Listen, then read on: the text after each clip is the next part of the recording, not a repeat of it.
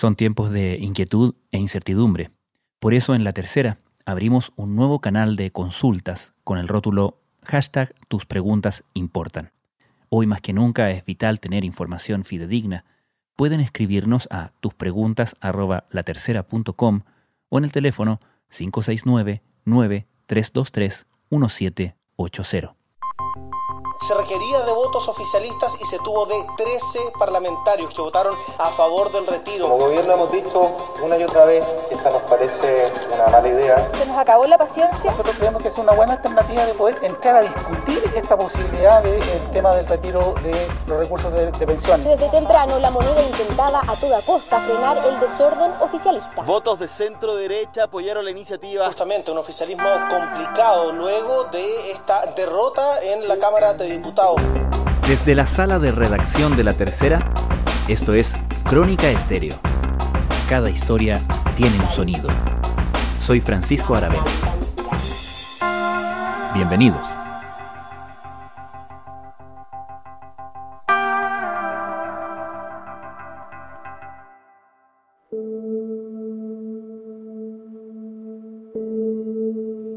En otro momento, la votación no hubiera resistido una apuesta. Una reforma constitucional para permitir que los afiliados retiren el 10% de sus fondos previsionales. El quórum de los tres quintos necesarios para aprobarlo hubiera parecido infranqueable, porque se necesitarían votos de la derecha. Eso, claro, en otro momento. Esta vez fue diferente. La votación a favor de 13 diputados oficialistas le dio al proyecto luz verde, a la espera de lo que pase la próxima semana en el Senado. Pero la votación del miércoles marcó algo más que abrir las puertas a este proyecto. También evidenció una crisis profunda en el oficialismo con demostraciones de poder de los partidos principales, la UDI y RN, y dejó al descubierto la poca autoridad del propio presidente dentro del bloque de gobierno. Además, instaló la duda sobre la continuidad del Comité Político de la Moneda, que lleva apenas un mes y seis días en su actual formación. ¿Está el presidente obligado a cambiar a su equipo político por cuarta vez desde el estallido social de octubre? ¿Qué cuentas internas de Chile Vamos se cobraron el miércoles pasado? ¿Qué capacidad tiene ahora el gobierno para frenar el proyecto del retiro parcial de fondos previsionales en el Senado? ¿Y cómo fue en el bloque oficialista el día después de la votación del miércoles? Un día que se divide en dos partes, dentro de la moneda y fuera de la moneda. Sebastián Minay es periodista de la tercera PM. Fuera de la del Palacio de la Moneda el día después de la votación del día miércoles en la Cámara de Diputados siguió la misma tónica de días anteriores, con recriminaciones mutuas entre los distintos partidos, la UDI, RN fundamentalmente, endosándose porciones de la culpa en esto, respecto de quién fue o no fue capaz de agrupar los votos, las conductas previas que permitieron que pasara esto. Y dentro de la moneda también fue un día de frente y fuera de las cámaras. Fuera de las cámaras entendemos nosotros que hubo una jornada matinal de catarsis en la primera reunión matinal del presidente Sebastián Piñera con sus ministros políticos, que son los que han quedado en el centro de las críticas y con eh, un signo de interrogación acerca de su continuidad, pero también un gesto tibio, por así decirlo, de, de encarar esto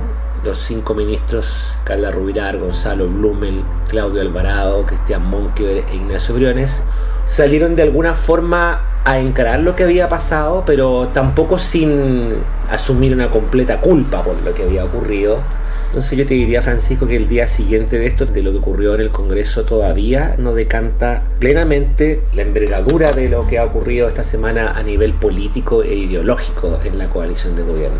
Es una noticia en desarrollo, pero sin duda alguna es una derrota de marca tan mayúscula que ha dejado severa interrogante acerca del futuro del gobierno y de la coalición. Lo primero que quisiera señalar es que lo que pasó ayer no es una buena noticia Esperamos que en el curso de la tramitación de dicho proyecto nosotros podamos convencer al Parlamento y a Chile de que la propuesta que ha impulsado el gobierno es mejor y es más justa.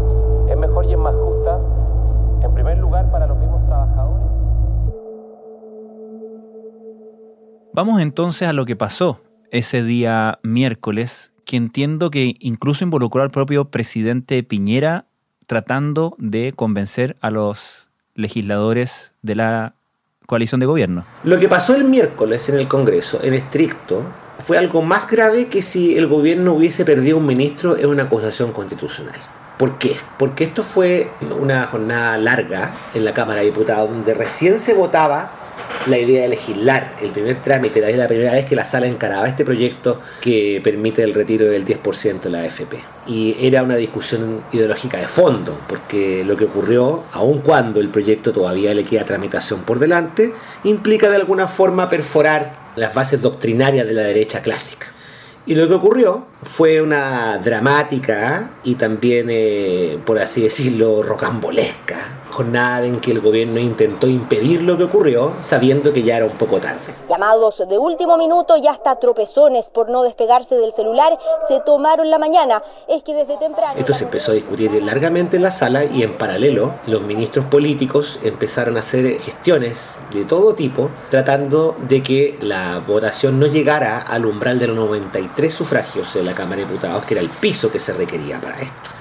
Primero, en la mañana hubo una reunión que fue bastante tensa entre los ministros del comité político, salvo la ministra Rubilar, los ministros Monkever, Briones, Blume y Alvarado, con delegados de los partidos políticos de gobierno, donde ya no fue fácil lograr convencerlos de que votaran todos en contra, cosa que ya estaba muy difícil porque los días previos hubo algunos legisladores que habían adelantado que iban a votar a, favor. Esto por dos razones. En un primer lugar estaba Renovación Nacional, donde como desde un principio la política de su presidente Mario Desbordes ha sido de extrema tolerancia todas las corrientes internas amparándose en la diversidad.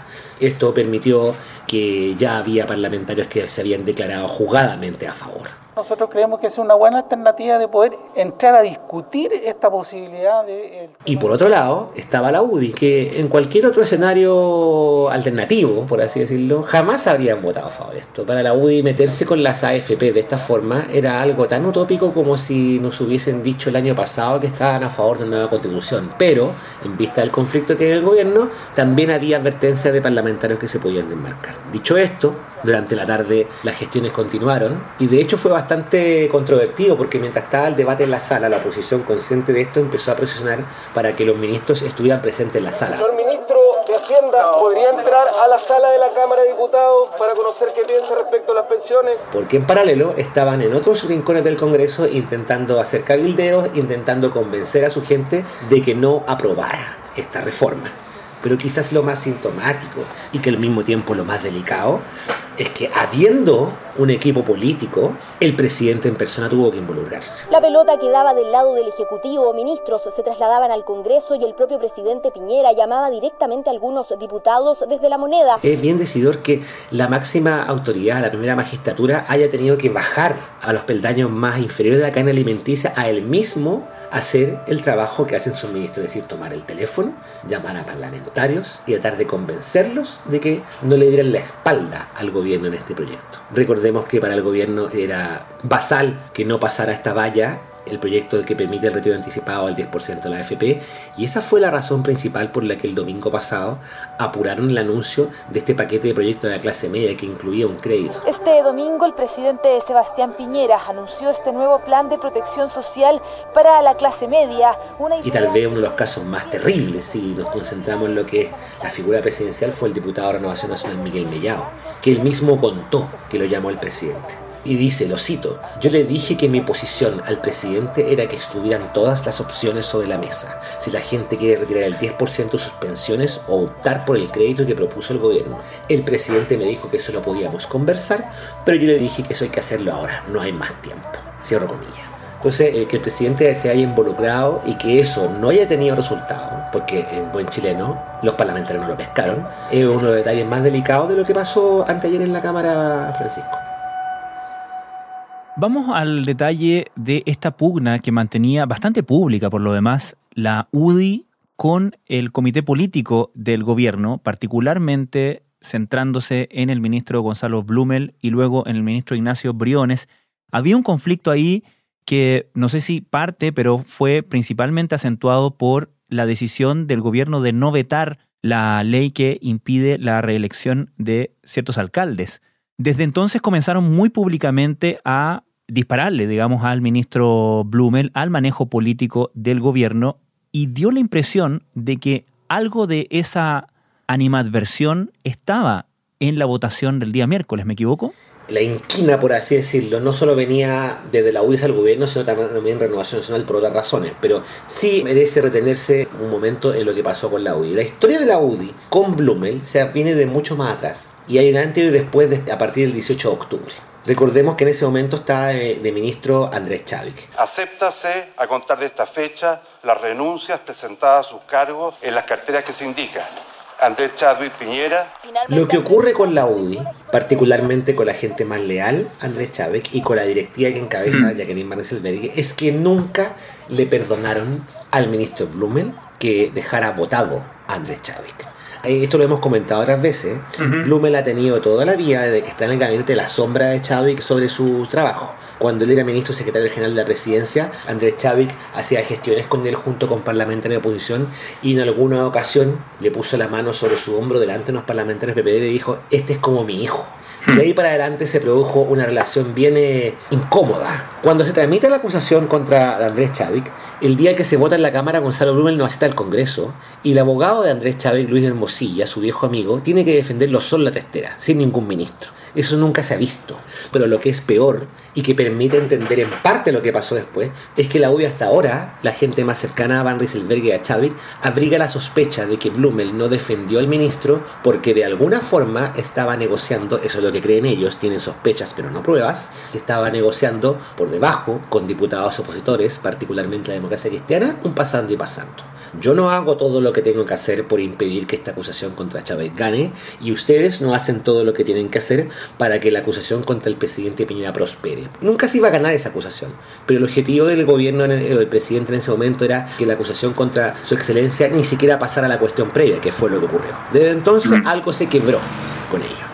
Y después se quebró nuevamente cuando, recordemos que, que hubo un cambio de gabinete en diciembre, luego ha habido dos cambios de gabinete más, pero la huida, el segundo hito, el segunda, la segunda estación de este Vía Cruces tiene que ver con el, una cierta sensación de desalojo de la huida del gobierno, porque comprendamos que de momento que queda Blumel en Interior e Ignacio Briones en Hacienda, el partido minoritario de la coalición queda con los ministerios de mayor poder y la UI queda relegada a un segundo plano cuando estaba Ward en la Secretaría General de la Presidencia. Muchos dicen que hay un giro a la derecha más liberal al dejar a dos miembros de Liderando el comité político y el equipo económico.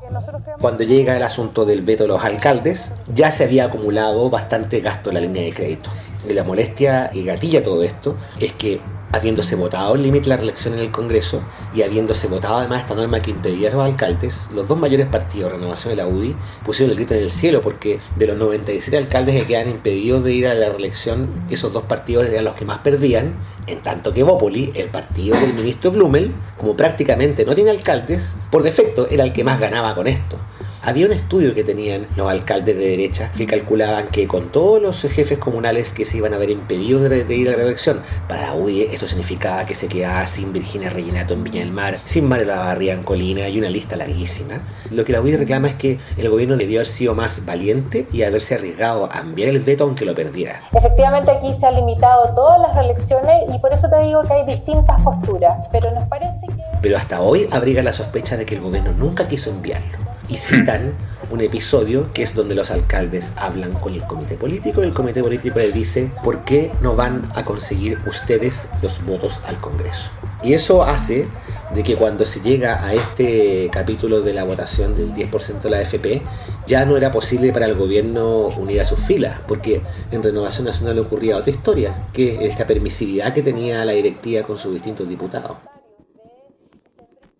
¿Y hasta dónde estuvo dispuesta la UDI a llegar para cambiar su votación del día, o la votación de alguno de sus parlamentarios del día miércoles? La UDI, cuando vio que el gobierno ya había enviado el veto a alcaldes y que además estaba ejerciendo otras acciones, se enfrentó al dilema de qué hacemos, ¿nos vamos del gobierno o no? Obviamente un partido no se puede ir del gobierno así como así. Empezó a instalar o a permitir que se instalara la idea de que el ministro Blumel tenía que salir, pero al mismo tiempo hace una crítica bastante severa al presidente porque se entendía de que se criticaban a Blumel, entonces también había un jefe detrás. Y hay dos episodios que hasta el día de hoy molestan demasiado. Uno fue la imagen que vimos a mitad de semana de un alcalde que fue militante UDI, que ya no lo es, pero que es químicamente UDI, que es el alcalde de Rancagua, Eduardo Soto, cuando él llega y se hace grabar retirando la fotografía, el retrato oficial del presidente de su oficina, se lo entrega a un asesor y le dice, déjalo por ahí en cualquier oficina. Déjalo por allá en cualquier oficina. Hasta el día de hoy la directiva la dice que no le pidió al alcalde Soto que hiciera eso. Pero eso se hizo y el segundo hito fue lo que ocurrió a principios de semana cuando la UI se reúne en su comisión política, más de 30 personas, y es una catarsis donde se profieren distintos términos de indignación contra el gobierno y que en un episodio bastante confuso, la Independiente redacta una declaración cuyo borrador se filtra y que uno lo lee y lo único que se entiende ahí es que están pidiendo la cabeza del ministro. Durante la tarde de este martes se esperaba la declaración de la Comisión Política de la UDI, que a través de una carta apoyaría el actuar de su presidenta que ha criticado el manejo político del gobierno. Con todos esos ingredientes sobre la mesa, cuando llega la votación, hubo cuatro votos a favor y otra gente que se abstuvo y hubo otros diputados que votaban en contra. Pero como ya había parlamentarios de RN que estaban votando a favor, la urgencia del gobierno por parar este proyecto ya había fracasado. Y más grave todavía en términos de votos fue lo que pasó en Renovación Nacional. Si es que te fijas cómo votaron cada uno, Francisco. ¿Por qué? Porque el presidente del partido, Mario Desbordes, se abstuvo en la votación. Y él fue el que había abierto el debate semanas atrás del retiro del 10% de la AFP, cosa que le había costado un conflicto con el ministro Briones. Punto 2 el jefe de bancada de Renovación Nacional no votó. Hmm. Y punto 3, hubo parlamentarios como Erika Rivera que hicieron alarde de su historia de clase media y por qué tenían que votar. Hoy en día la discusión que tienen muchos de CNRN es por qué se eligió ese tipo de gente para ser diputado. Presidente, yo no vengo de un origen acomodado. El deporte fue mi forma de enfrentar las dificultades de la vida. Y eso trajo como consecuencia que en la misma noche de la votación y en la mañana siguiente hubo parlamentarios de RN que renunciaron a su bancada. No se atrevieron a renunciar al partido, pero renunciaron a su bancada, que es un gesto administrativo. Evópoli se cuadró casi 100% con el proyecto, pero eso ya era inútil. Pero más allá de un proyecto que tiene otros trámites, esto deja una interrogante bastante delicada sobre qué va a pasar con eh, un gobierno al que le queda más de un año y medio en el poder un presidente que no logra remontar, al que sus parlamentarios no lo respetan, y además qué es lo que va a pasar con un equipo político, considerando que este es el tercer comité político que va del 18 de octubre, cuya última versión recién lleva un mes y seis días en el poder. Ahora, si seguimos la tesis de que la UDI estaba tratando de desestabilizar o derechamente derribar al ministro Blumel, lo del miércoles fue un buen día entonces, en que lo dejó en una posición muy débil. Claro, pero la duda es si la UDI quería mandar un mensaje o derribarlo. Cuesta pensar que un partido de gobierno llegue tan lejos y tal vez por eso dentro del partido lo que ocurrió esta semana que comenzó con un solo partido unido, hay que entender que la UDI hay distintas tendencias y básicamente está el bando de la presidenta la disidencia, con eh, diputados que antes han competido con ella como Jaime Belolio, como Javier Macaya. En ese grupo también se, se alinean expresidentes como Patricio Melero, que es un hombre que ha transitado del pinochetismo, la UDI dura, hasta podríamos llamar un neopiñerismo, en la medida que ha ido compenetrándose con los nuevos tiempos. Pero si lo que la UDI quiso hacer fue enviar un mensaje, tuvo efectos demoledores. Otra cosa es si la UDI asume su responsabilidad por los votos que se descuadraron, porque también hay un punto acá, hay responsabilidades compartidas en toda esta crisis. Hay evidentemente responsabilidades compartidas y lo que queremos es que nos enfoquemos en lo que la gente quiere vernos realmente, que es trabajando unidos por Chile. La presidenta de la UDI debe asumir sus responsabilidades y buscar reinar a su partido en el futuro. Este es el momento de que actuemos con unidad Sebastián, ¿se inició el miércoles una cuenta regresiva para un nuevo cambio de gabinete? La mayoría de la gente que entiende esto cree que sí, que no hay espacio político para que el comité de ministros que tiene asiento en la moneda puedan seguir trabajando, pero depende de varias cosas. Uno, si el presidente va a repetir acá el modelo que siempre dicen majaderamente quienes han trabajado con él, que le cuesta dejar partir a la gente, que no quiere admitir una derrota, que quiere porfiar con su mismo diseño, para él debe ser terrible haber pasado de un primer gobierno donde se resistía a cambiar a la gente a este donde, volvemos a recordar, Ya van tres comités políticos solo desde el estallido social. Entonces cambiarlo por cuarta vez ya generaría una sensación de desestabilización y descomposición del aparato del Ejecutivo. La vida útil de los ministros de la moneda se está cortando mucho. ¿Juráis o prometéis cumplir fielmente el cargo de ministra de Estado que se os ha conferido? Sí, presidente, juro. Basta recordar lo que pasó con el Ministerio de la Mujer. Se fue Isabel Pla, tardaron 54 días en encontrar su reemplazo y su reemplazo duró menos que lo que se demoraron en encontrarla. Aquí lo que va a pasar con el comité político depende, uno, de si el presidente toma una decisión delicada, que es decir, lo tengo que cambiar.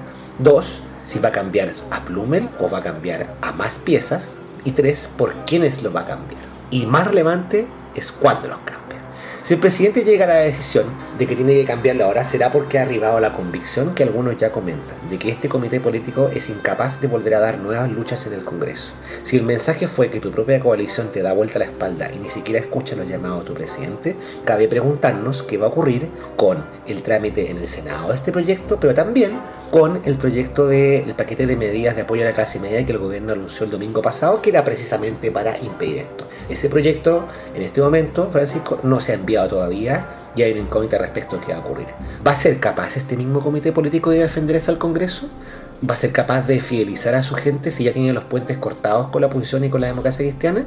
¿Qué perfil de ministros debe tener el presidente Piñera para esta última etapa? Conversaciones que no lograron convencer a todos en un oficialismo hoy sumido en una crisis interna tras la aprobación del proyecto de retiro de fondos de pensiones para enfrentar la pandemia. Entonces no está fácil la solución de qué hacer con ese comité político, pero casi toda la gente que entiende esto asume que esto depende de una sola persona y de la conciencia que tome de cómo ejercer su rol como presidente, que es el presidente Piñera. Esa es la gran interrogante.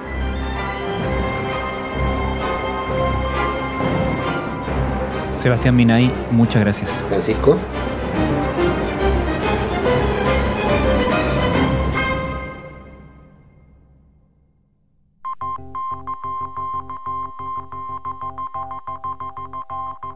Crónica Estéreo es un podcast de La Tercera. La producción es de Rodrigo Álvarez y Melisa Morales. Y la edición de quien les habla, Francisco Aravena. La postproducción de audio es de Michel Poblete. Nuestro tema principal es Hawaiian Silky de Sola Rosa, gentileza de Way Up Records. Nos encontramos pronto en una nueva edición de Crónica Estéreo. Les recordamos que todos nuestros episodios están disponibles en latercera.com Spotify, Apple Podcasts, Google Podcasts y donde sea que escuchen sus podcasts.